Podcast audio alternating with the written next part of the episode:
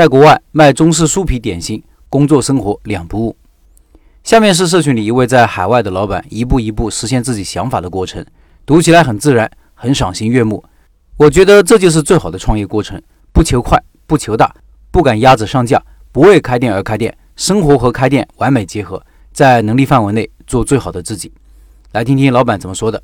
他说：“老陈你好，听开店笔记半年时间了，谢谢你每天的更新。”让我对开店这件事情有全新的认识。我毕业就跟着先生出国了，生儿育女，一直在家相夫教子。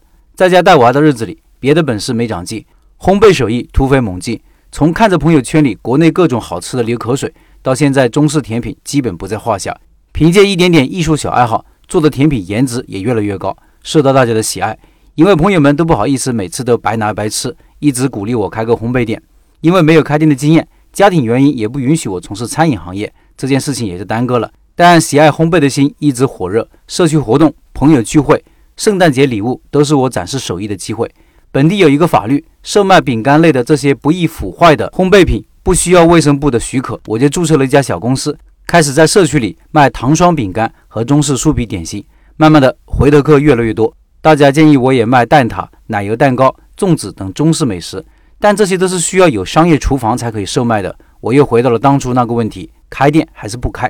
特别感恩，就在这个时候，偶然听到老陈的开店笔记，一下子就爱上了。邻家大哥一样的亲切的语气，将开店经验无私的分享出来。那段时间，我把所有空闲时间全部用来听开店笔记，像小孩子一样海绵般的汲取着知识。听着听着，思路就慢慢清晰起来。小而美的店、摆摊，这些我之前从来没有想过的形式，一下子让我茅塞顿开。我正需要一个这种没有太大压力的生意。老陈说，打磨产品是第一步要做的，我就花了一些时间归纳总结这些年来朋友圈点赞最多的甜品。在我们这个小城市，中式蛋糕和酥皮点心是极其稀缺的，网红甜品那是稀缺中的稀缺。只要在国内看到什么网红甜品，我就研究、找资料、找视频，直到做到自己和嘴刁的女儿满意。产品研发好，我会送给一些每周都来买甜品的忠实顾客品尝，请他们提建议。逐步的完善口味，产品打磨好，下一步就是要解决营业执照的问题。通过政府网站的资源，我联系到了本地的共享商业厨房等卫生检查、产品报备、食品安全考试、经理人证书、商业保险等一系列手续和课程都按规定弄好，终于将我的家庭烘焙执照升级为餐饮商业执照。